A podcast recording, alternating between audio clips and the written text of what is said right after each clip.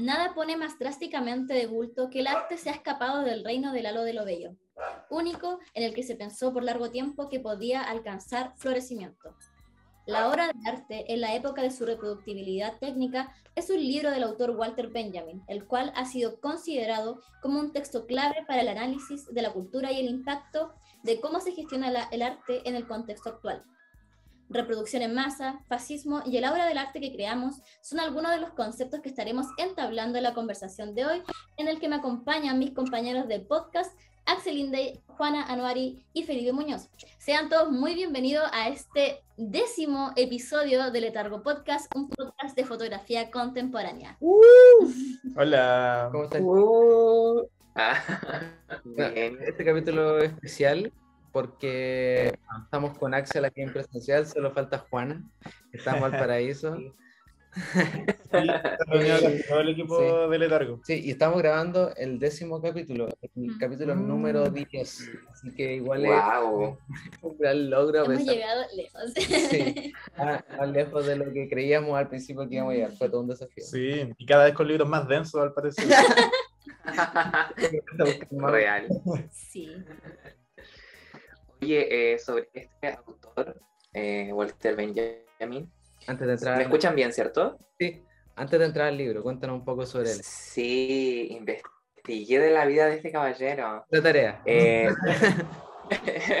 sí, bueno, Walter Benjamin justamente fue un filósofo, fue un crítico literario, traductor y ensayista, de origen judío, eso hay que recalcar porque más adelante les un poco más de su historia que nació el 15 de julio de 1892 y es considerado uno, eh, como uno de los pensadores alemanes más importantes e influyentes del pasado siglo.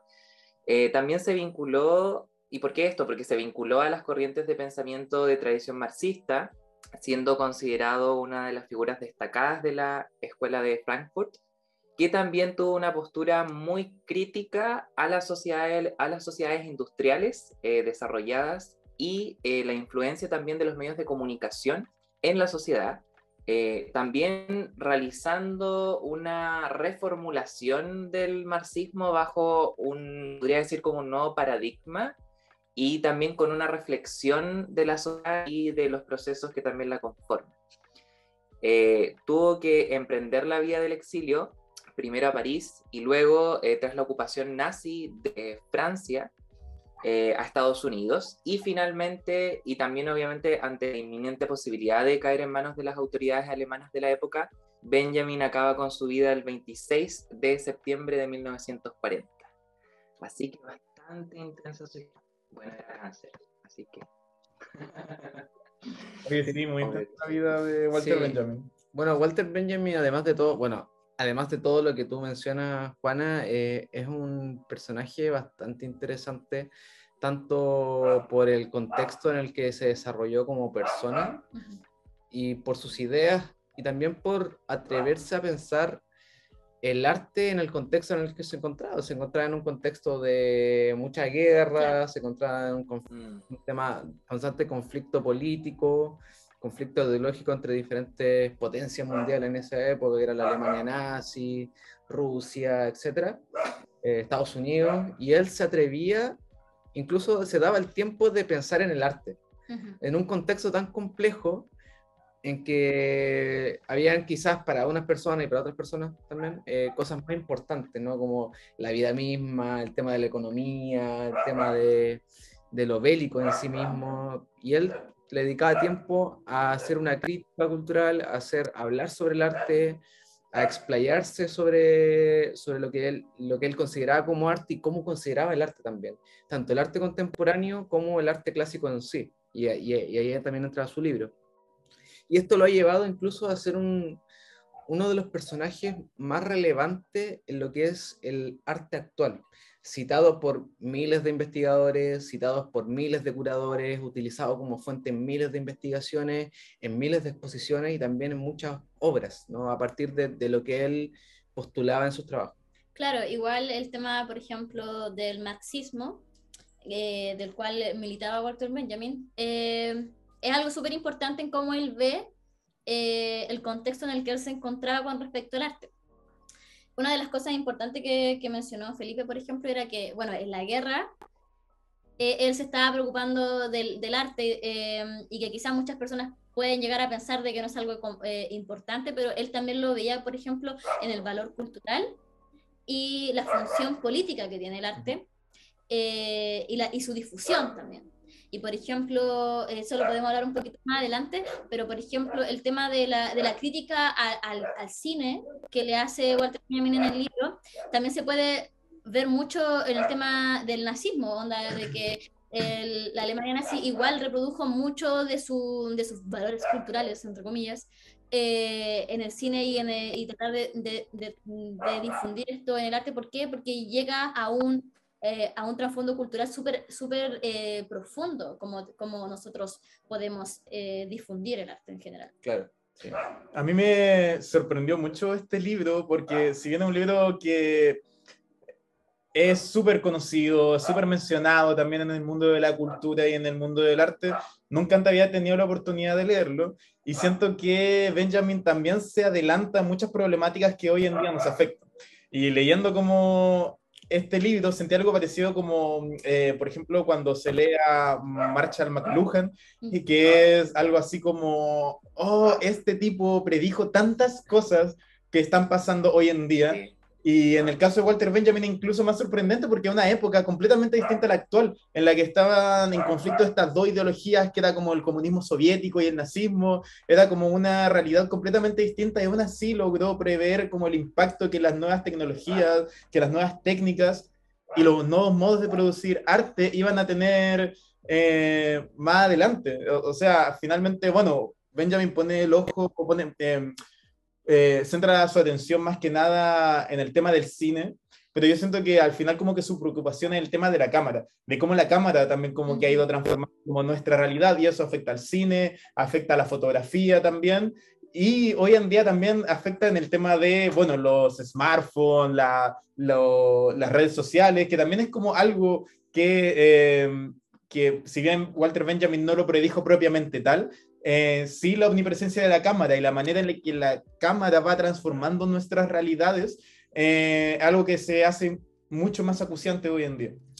Sí, el tema que, bueno, este, este fue el primer libro con el que yo me acerqué a Walter Benjamin como autor. Eh, y como tú lo dices, Axel, a mí me pasó eso, ¿no? Que me sorprendí mucho de, de lo de lo, actual, de lo actual que son los temas que él trata, a pesar de la época en la que se encontraba. Y, y, la, y la, habilidad que él tenía como, como, investigador en el tema, como ensayista, de poder ponerse en el lugar del que estaba creando y desde ese lugar empezar a cuestionarse muchas otras cosas. Y a, mí como, como fotógrafo también, eh, que, que, al final es uno de los temas que a, mí personalmente me interesa cuando leo libros de, arte, eh, me llamó la atención ¿no? de, lo que él propone en general en este libro, más que en, un, párrafo en particular, o, como yo también lo, sentí, como lo, lo, leí, que fue el valor del arte a partir de, de, lo que de lo que él considera como la época de la reproductividad técnica de, de una obra de arte. Eh, la, la, diferencia o el antes y el después que él hace eh, a partir de, no sé, de que un, yo siempre doy este ejemplo cuando, leo, cuando hablo de Walter Benjamin porque lo considero muy práctico, ¿no? que es cuando él hace, o sea, él hace la diferencia entre, por ejemplo, un escultor que se demora 10 años en hacer una escultura y un fotógrafo con una cámara digital que se demora 5 segundos en hacer una foto. ¿Por qué una foto de 5 segundos es más valiosa o menos valiosa que una escultura que tomó 10 años, por ejemplo? Y, y, por qué viene a, a, ser quizás considerada arte o no? Entonces, yo creo que esos cuestionamientos son los que a mí personalmente me hacen interesarme mucho en lo que escribe Walter Benjamin y también este libro en particular. Sí, igual eh, tomando en cuenta esto último, eh, bueno, Walter Benjamin empieza el libro eh, hablando sobre el tema de la autenticidad. Uh -huh. Claro, uh -huh. la perduración en el tiempo y, y, que esta autenticidad se da por la unicidad de, de, de la obra de arte, pero que también la importancia que tiene es que el arte anteriormente con el tema del aura, de lo que él habla mucho, que lo podemos Claro. ir adentrando más adelante, eh, pone en un, en un periodo, en una periodicidad histórica, el arte en sí. Él lo, él lo retrata básicamente muy parecido a lo que dice Felipe, que dice, por ejemplo, el arte eh, en Grecia no es lo mismo que el arte actual. O sea, tú puedes ver una escultura griega y saber en qué periodo de la historia está este así decirlo. Entonces, es súper importante en ver, por ejemplo, eh, el tema de la reproductibilidad en el sentido de la masificación. Que al estar produciendo constantemente y estas, man- esa- estas masificaciones hacen que las obras pierdan su autenticidad. Claro. Pero ahí no- yo, yo, Ujú. yo podría como interpelar a Walter Benjamin o interpelarlo a ustedes quizás para que, que a ver qué piensan. ¿Qué es la autenticidad hoy en día? O sea, ¿qué es la autenticidad? ¿Es importante la autenticidad? ¿Es importante el tener una obra única hoy en día con todas las herramientas que existen? ¿Qué es una obra única? Ay, Yo iba a, decir algo que estaba como, que se me quedó de recién. Eh, que igual creo que, bueno, va en la línea también de lo que planteaba recién tú, Felipe y Cata, que este texto como que no solamente tiene como una intención filosófica en torno al arte, sino que también política.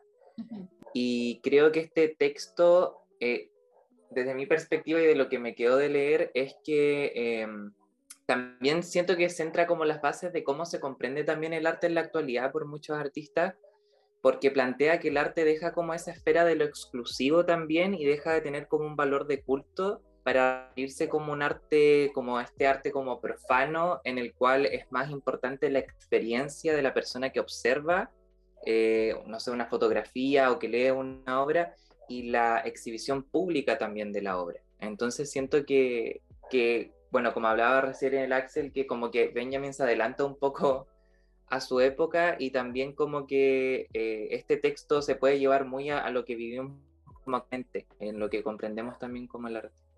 Sí, yo creo que incluso hoy día se hace un poco absurdo hablar de autenticidad o de el original en el arte, precisamente porque ya no existen originales. Ya no, cuando uno hace una película o saca una fotografía, eh, no existe como la fotografía que es lo original o la película que es como el, el original, sino que son copias.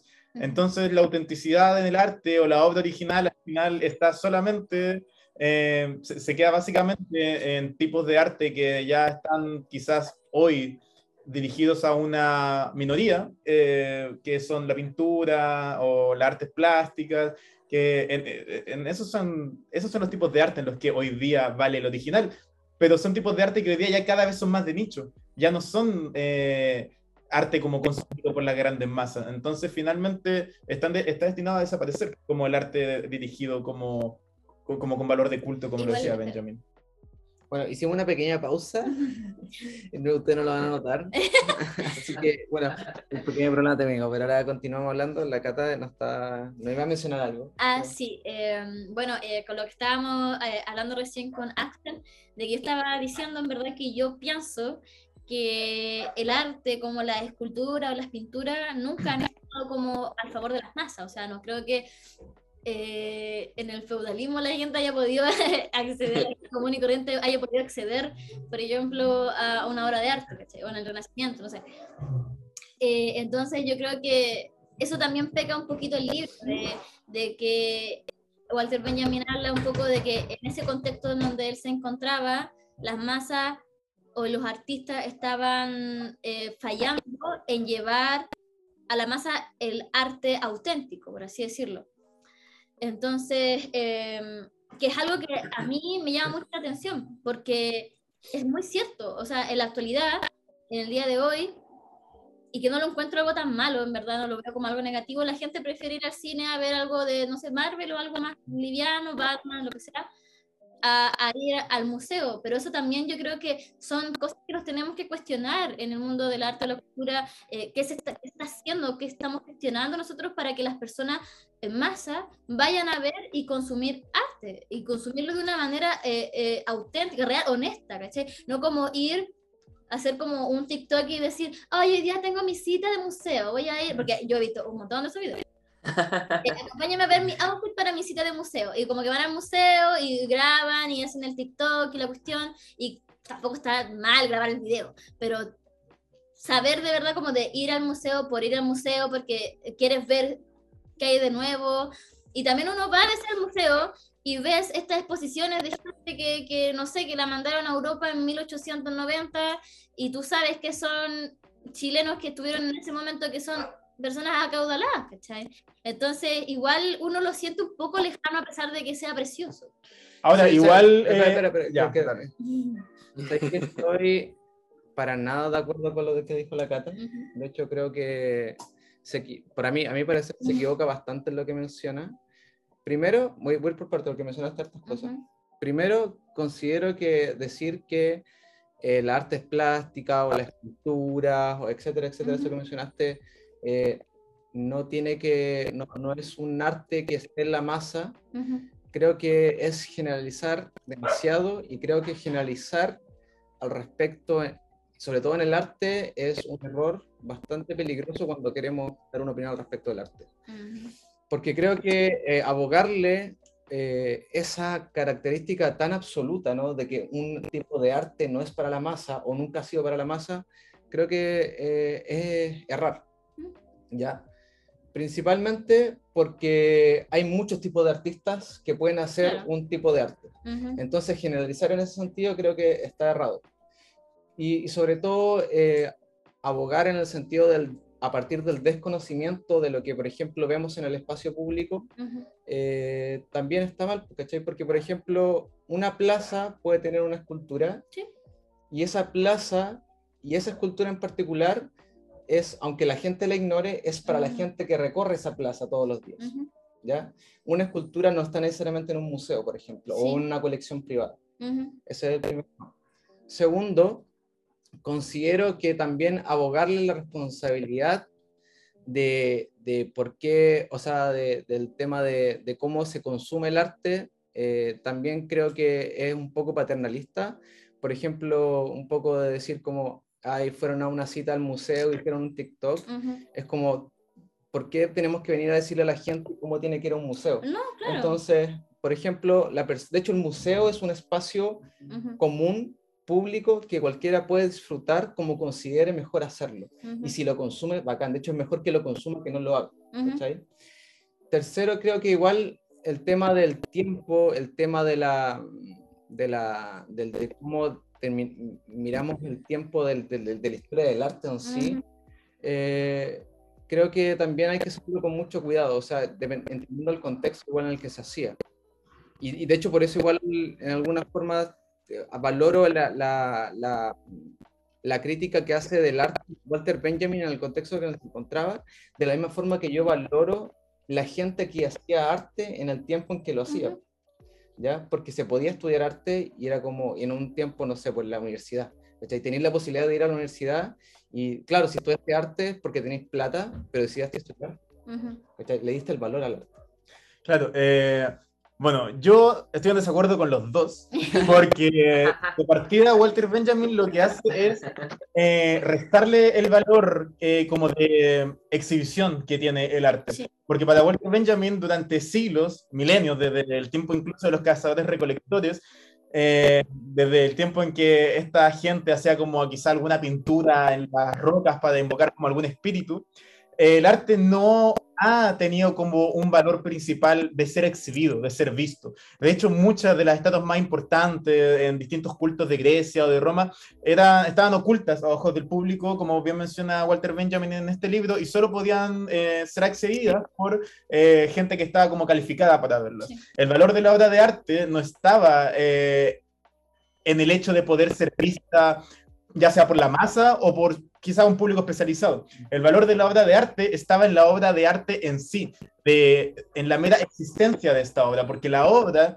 eh, en esta época tenía un valor eh, utilitario, Eh, aunque suene feo, el, el valor que tenía la obra de arte era un valor religioso. Era una manera también de invocar como a espíritus, era una manera de, de celebrar ciertos ritos. Entonces, el mero hecho de tallar en una figura religiosa estaba, estaba cumpliendo una función social. porque estaba trayendo no el más allá, también lo sobrenatural, claro, eh, estaba trayendo lo sobrenatural al mundo de la hora. Entonces, eh, esta, de hecho, la crítica que hace Benjamin al arte en la época actual es precisamente de que transitamos a, desde esta época, que era eh, el valor en el mero hecho de existir el objeto, transitamos hacia una época en que el valor está dado precisamente por la exhibición, en que la obra de arte está realizada como para ser exhibida, para ser vista, cuando esto es algo completamente nuevo en la historia del arte, nunca antes había sido No, así. claro, pero lo, lo que discutíamos recién era cómo, eh, no, no el arte en sí, sino que cómo se consumía este arte. O sea, por ejemplo, ¿por qué tenía que haber un arte que tenía que ser consumido, o sea, tiene que ser consumido por un público en particular, pero también hay otro arte que, no, que puede ser consumido de otra forma? Por ejemplo, eh, no sé, pues hoy día, por ejemplo, una obra de Van Gogh la podemos ver en un museo, Claro. porque es, pero cuando fue hecha, nadie la vio en un museo, de hecho nadie la vio No, particularmente. Mm. no, y ahora hay como Entonces, exhibición. eh, ahora la obra de ver, a- ver una obra de Van Gogh es ver una obra elitista, Ujú. pero en su tiempo, en su época, no era una obra elitista, de hecho ni siquiera era considerada una obra. No, o sea, igual, por ejemplo, lo que estábamos hablando recién del tema de la generalización, yo siento que igual Walter Benjamin hace una generalización en cierto aspecto, por ejemplo, del cine, que es muy crítico del cine y el cine en general, no habla como, como de un tipo de cine, o sea, en una parte habla de, de las comedias, por ejemplo, pero tampoco ahonda en el tema, y, por ejemplo, pone eh, ahí eh, de que los actores que, que están en las películas, en general, ya lo están haciendo de una manera ya de convertirse en una personalidad más que de hacer arte, más de que de querer actuar, porque la, la película va a ser reproducida y pierde su autenticidad. Y eso quiere decir también de que, por ejemplo, de que una película en el cine no te va a hacer sentir esta manifestación irrepetible o, o- o que su aura ya no está, eh, como, ya no tiene, aura, básicamente. Y lo cual, y que no te va a hacer sentir lo mismo que te va a hacer sentir una obra que sí tiene aura, lo cual yo estoy, no estoy de acuerdo, por ejemplo. Es que igual, Pero, pero no estoy de acuerdo porque, o sea, yo he visto un montón de películas y un montón de películas me han hecho sentir algo muy especial. O sea, hace poco vimos Tic Boom y yo quedé eh, muy, muy maravillada con la película y me hizo sentir algo muy, Ah, muy, muy lindo y, y e irrepetible. Probablemente porque quizás voy a volver a ver la película y quizás no sienta lo mismo, sienta otra cosa, porque me ha pasado. He revisto muchas películas y no siempre siento lo mismo al momento de verla. Lo mismo cuando uno relee un libro, no siempre sientes lo mismo al leerlo, porque depende de muchas cosas cuando tú consumes un- un- una, una obra de arte, ¿cachai? sí, pero es que creo que es importante entender, y lo- de hecho lo hablamos al principio, es importante entender el contexto en el que se encontraba Walter Benjamin. O sea, está ahí en un contexto bélico, Sí. Eh, un- en medio de las guerras mundiales, donde él, el loco era judío, era marxista y era homosexual.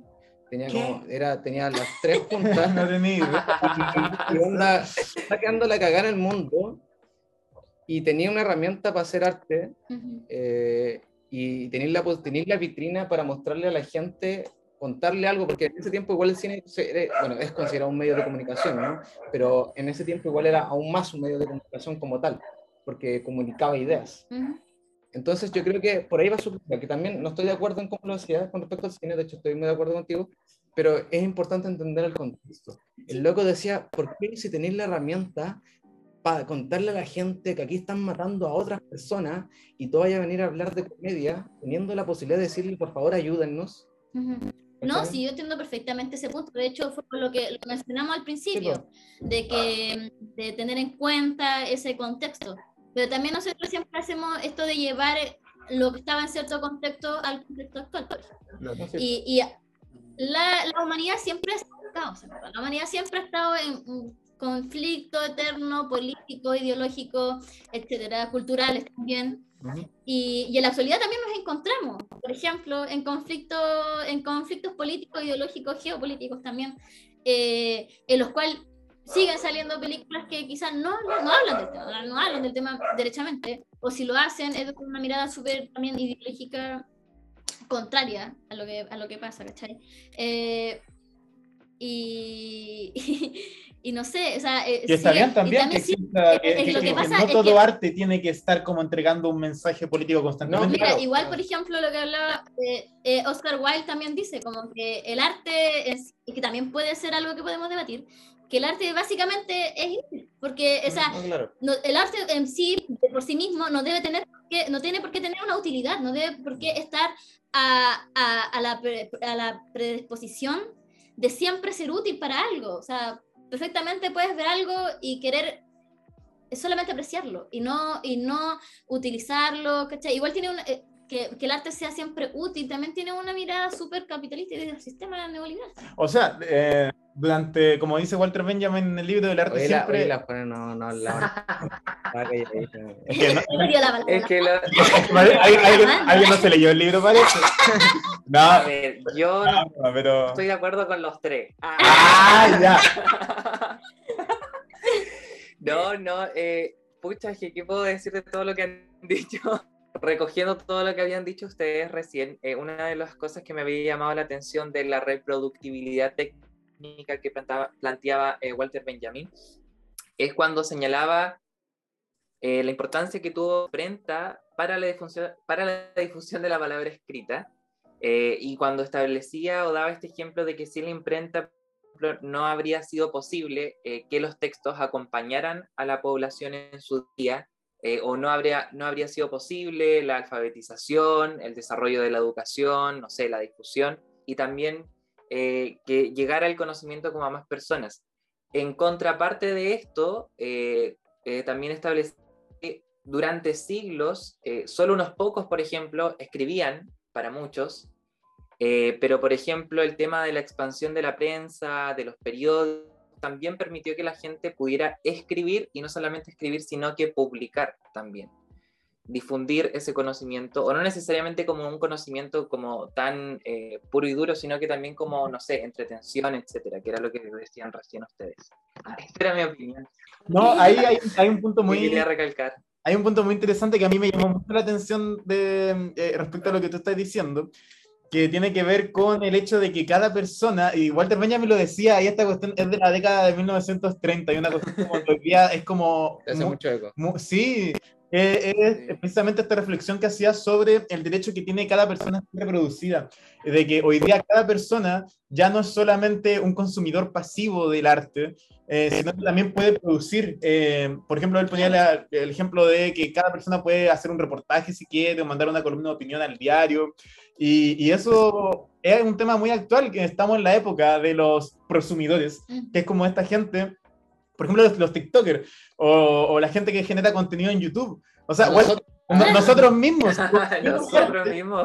Consumimos productos culturales y a la vez estamos eh, produciendo Siempre. también productos culturales. O sea, en la ep- década de 1930, Walter Benjamin ya estaba prediciendo los youtubers. No, y sin ningún el tema, no sé, de Twitter, por ejemplo. También. Eh, la gente está constante en Twitter, si tienen Twitter, nos pueden seguir, le traigo revista. Pero la gente en Ey. está constantemente, constantemente eh, compartiendo sus pensamientos y es algo como muchísimo más enfocado a la escritura. Claro. Ta- También hay un tema que tiene que ver con el hecho de la masificación de la, de la literatura y luego a través de la masificación de la imagen, a través de la fotografía y del cine, que, que Walter Benjamin reflexiona y que tiene que ver con el hecho de cómo la cámara, y, y- esto yo siento que es como el eje de la obra de, de- de- este libro, que es la manera en la que la cámara ha venido a transformar básicamente nuestra realidad. Porque nosotros, eh, cuando leemos un libro, empezamos a ver la realidad de manera distinta. Cerramos el libro y ya el mundo nos parece distinto. O dejamos de ver una película y, y todo se ve distinto.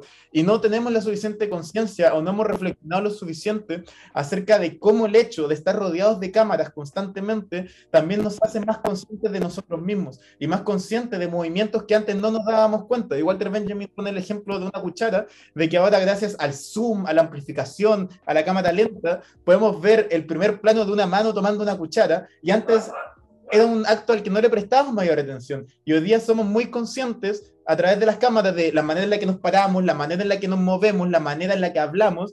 eh, y siento que también muchos de los trastornos quizás de ansiedad, Sí. de inseguridad que tenemos hoy en día también vienen como de esta, como básicamente de estar rodeado de espejos, de estar rodeado de reproducciones de nosotros mismos que nos están diciendo cómo, cómo actuar o nos están retroalimentando eh, sobre nuestra realidad y sobre nuestros propios actos. Es que estamos demasiado Oye, ¿sabéis qué? Ah, que no, es que- Ay, disculpa, Cata. No, habla. Ah, es. No, no, Adelante. es ahora que estaba hablando de esto, Axel, que, eh, bueno, que iba dentro de lo que decía Walter Benjamin, también como de publicar y de ese como reproducir, también da espacios, por ejemplo, a nuevas narrativas como las que igual como que históricamente eh, han estado bajo, bajo la historia. Me, me acordé cuando entrevistamos a Valeria Arenda, a, esta fotógrafa mexicana argentina, eh, cuando hablamos como, en, en, un momento de la entrevista hablamos como del monopolio de la palabra y la historia como oficial, y ella decía que, por ejemplo, trabajos que reproducen otras narrativas, como por ejemplo eh, las de ella, que es como una, una historia como mucho más familiar, que en el contexto como de dictadura, eh, entran como en forma como en una resistencia a una historia que jamás, por ejemplo, los militares como que reproducirían o dirían, ¿cachai? Eh, entonces siento que, claro, también dentro de ese reproducir, también está el poder de que se nos da como individuos, como personas, de publicar, de reproducir. Eso es súper importante. De hecho, ahí entra como la... Yo, creo, yo, creo, que es importante lo que menciona eh, Juan, y yéndolo a lo meramente técnico o mecánico, que es como lo que habla Walter Benjamin en su título del, del libro, que compila estos ensayos, es la posibilidad de comunicar a nivel de masas, o quizás no de masas, o a nivel ya más a público más amplio a través de diferentes soportes. Y quiero ir a, específicamente un soporte muy noble que nosotros hemos ocupado, que es el fanzine. Un soporte ah, que viene a bajar de este monopolio de las editoriales lo que tiene que ver el concepto de libro, ¿no? Porque el, publicar un libro hasta hoy, en día, bueno, imagino, me imagino que en la época en que estaba Walter Benjamin, además, o sea, claro, todos entendemos lo, importante que son los libros, la fácil que es de difundir, pero preguntémonos quiénes podían publicar libros en ese momento. Solo las editoriales.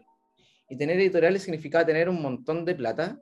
Y hoy día, al día de hoy, igual significa tener un montón de plata. O sea, si no tenía una millonada de plata, no podéis publicar un libro acá en Chile. No, y antes estaba como condicionado por, racialmente, eh, de clase, de género también. Entonces, el fanzine, como la posibilidad de reproducir técnicamente una compilación o una obra en particular eh, y llegar de manera noble, de manera honesta a un público, eh, lo hace mucho más fácil hoy en día. O sea, nos permite llegar a un público con el arte que queremos llegar de manera efectiva, ¿no? O sea, nosotros publicamos la edición especial del 18 de octubre hace dos años ya, wow. y, y, mm, y no teníamos ni un peso para publicar. No. teníamos ni un peso, pero teníamos muchas ganas de publicar.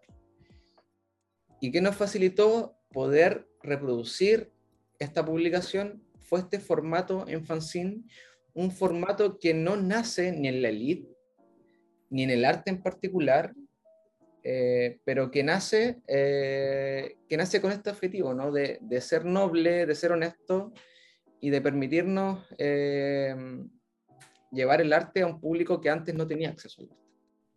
Mm. Eh, sí, bueno, igual con lo que estábamos hablando recién, yo creo que eh, hay cosas buenas y cosas malas del tema de la reproductibilidad mm. del arte. Y bueno, Walter Benjamin dice que con la invención de la fotografía es cuando empieza como esta crisis del arte.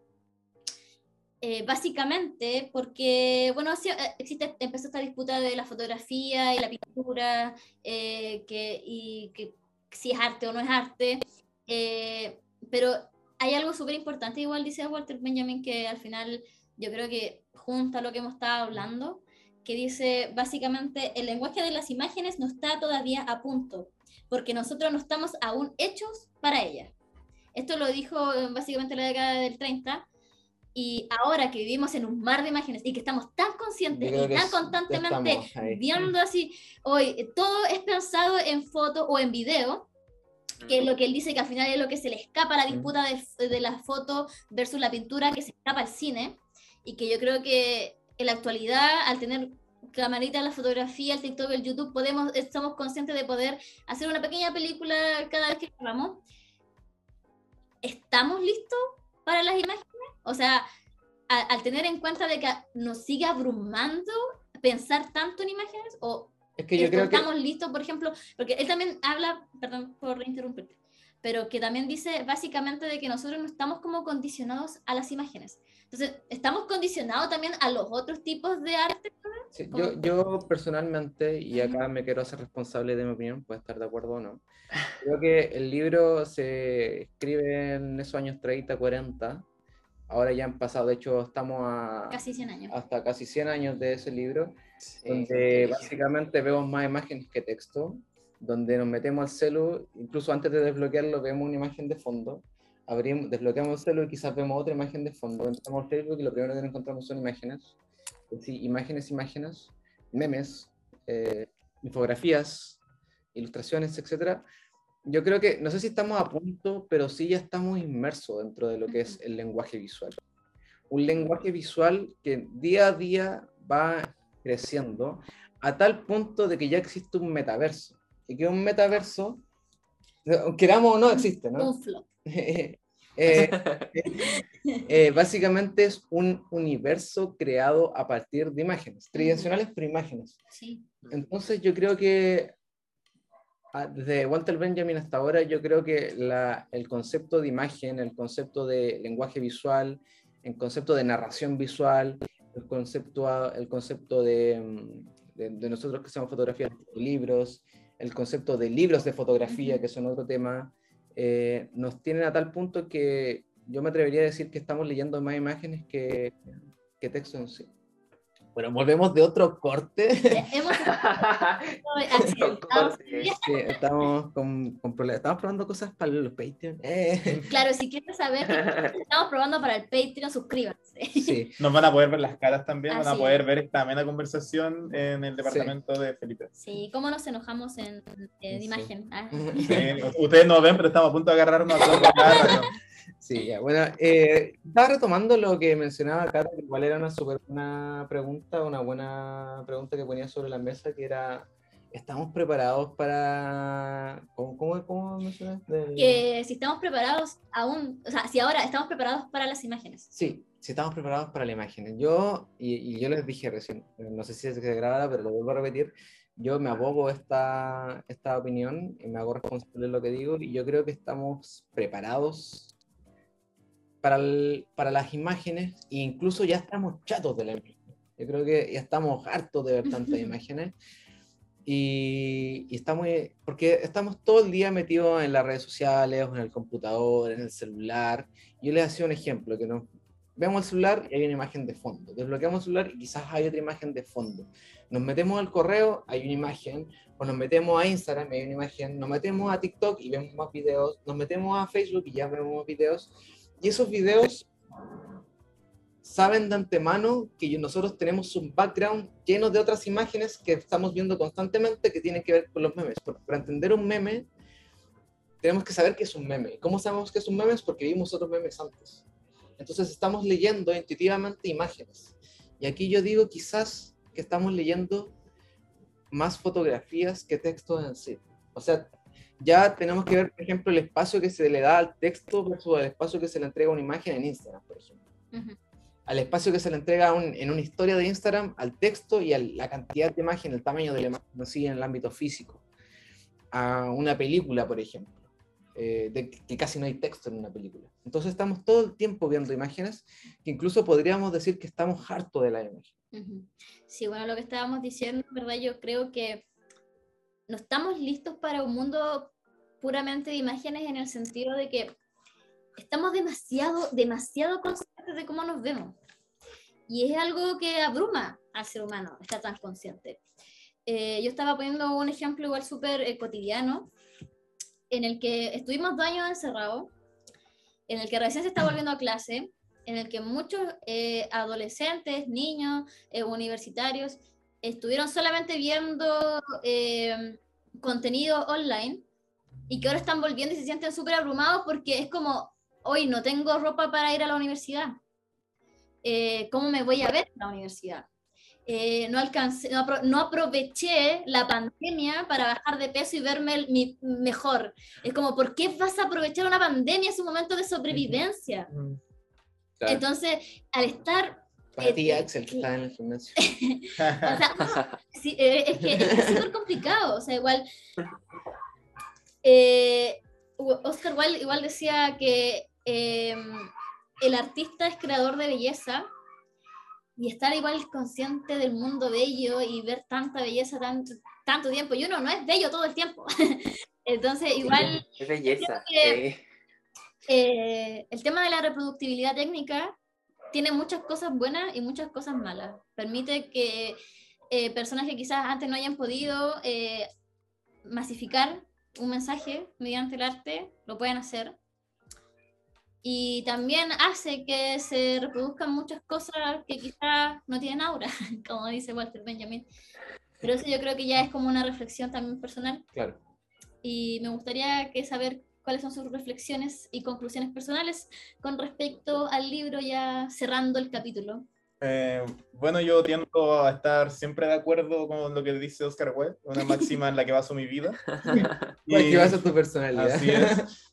Y, y siento que Oscar Wilde representa muy bien eh, ese, eh, esa fetichización del arte por el arte, como que decía Walter Benjamin, eh, que Benjamin sostenía que dado que el arte antes tenía un fin utilitario, tenía un rol social que cumplir asociado a los ritos religiosos, un valor de culto, Sí. eh, hoy día estamos transitando hacia una época en la que eh, el arte tiene valor por el mero hecho de ser arte, por la mera apreciación estética, por la mera belleza. Y yo creo que Oscar Wilde era un gran defensor de esa visión del arte por el arte. Y, y Walter Benjamin tenía una visión súper pesimista de los defensores del arte por el arte, argumentando de que al final el arte por el arte nos va a llevar al fascismo. A la, al- el encontrar belleza en todo nos va a llevar también a la belleza de la guerra, a la belleza de la sangre, de la violencia, a las filas or- ordenadas de un ejército, Como a los como los futuristas, como, lo, como, como el poeta Gabriel D'Annunzio, que era el poeta del fascismo, también sostenía. Eh, él cantaba como la belleza de los ejércitos, de los uniformes, de los escuadrones ordenados, de los aviones como en fila.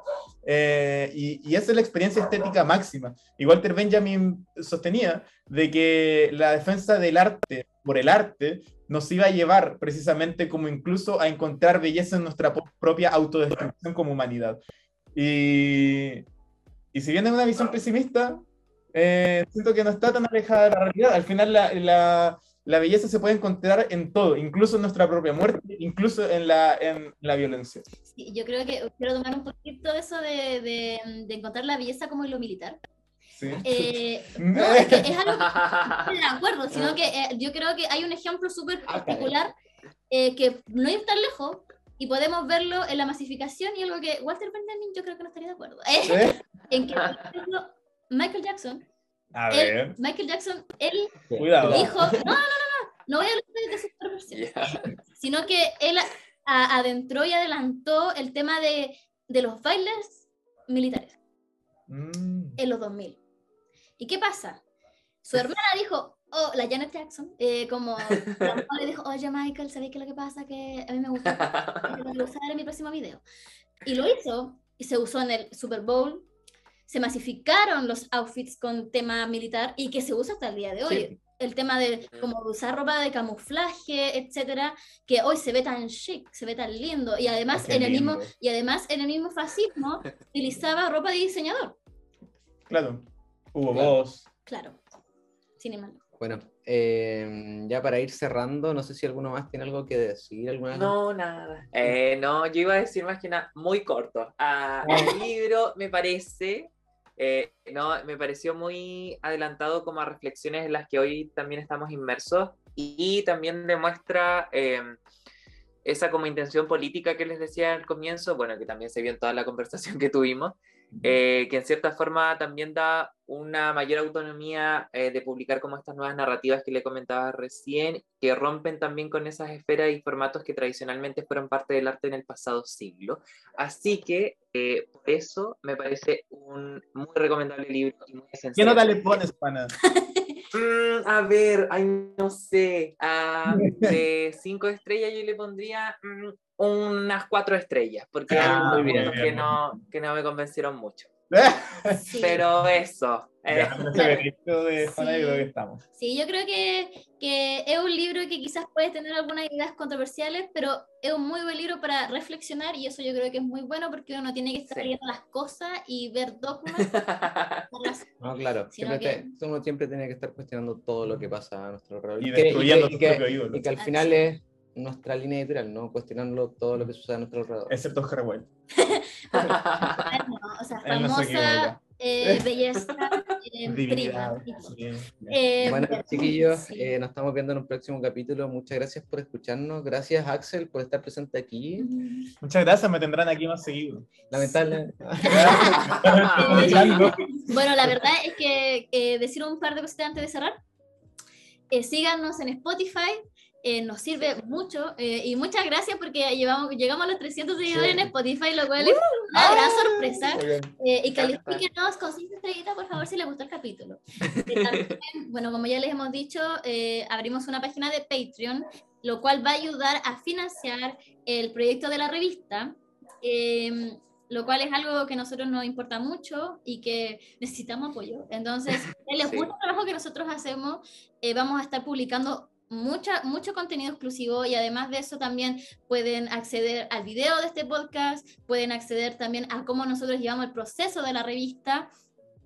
Eh, van a tener eh, capítulos exclusivos eh, solamente del podcast, eh, hacernos preguntas, tener un espacio en nuestras pautas y un montón de cosas más que pueden averiguar si se meten a, Así es, chiques. eh, y nada más que agradecer de que seguirnos durante estos 10 capítulos y espero que sigan porque se vienen muchas cositas. Muchas. Gracias a todos que nos escuchan. Bueno, nos. Adiós. Adiós. Nos vemos. Ah, ah.